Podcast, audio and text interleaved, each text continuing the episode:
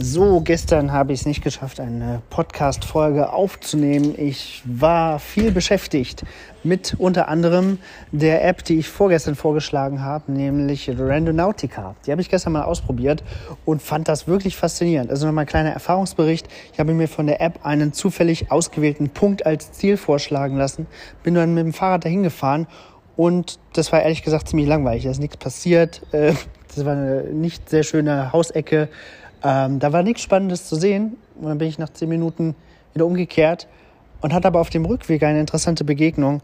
Äh, nämlich habe ich eine junge Dame kennengelernt, die da gerade fotografiert hat und ich bin ihr quasi durchs Bild gefahren, habe mich dann dafür entschuldigt und ähm, dann sind wir ins Gespräch gekommen und haben uns eine halbe Stunde über diese App unterhalten, warum jetzt hier ist, äh, was sie fotografiert.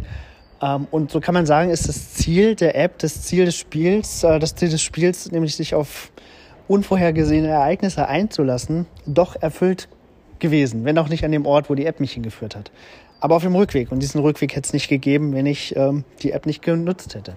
Also wer vielleicht noch mal ein bisschen ähm, mehr als Geocaching machen möchte oder weniger, je nachdem, weil man findet ja nicht wirklich was, äh, dem seid es noch mal ins Herz gelegt. Ich finde es wirklich eine interessante Erfahrung ähm, und sehr spannend. Des Weiteren Neuigkeiten von Clubhouse. Ähm, auch da passiert viel. Wir haben gestern in einem Raum ähm, ein Clubhouse-Spiel erfunden, so assoziatives Geschichten erzählen, ähm, unterstützt durch, durch Würfel, durch Geschichtenwürfel. Das war auch sehr, sehr spannend.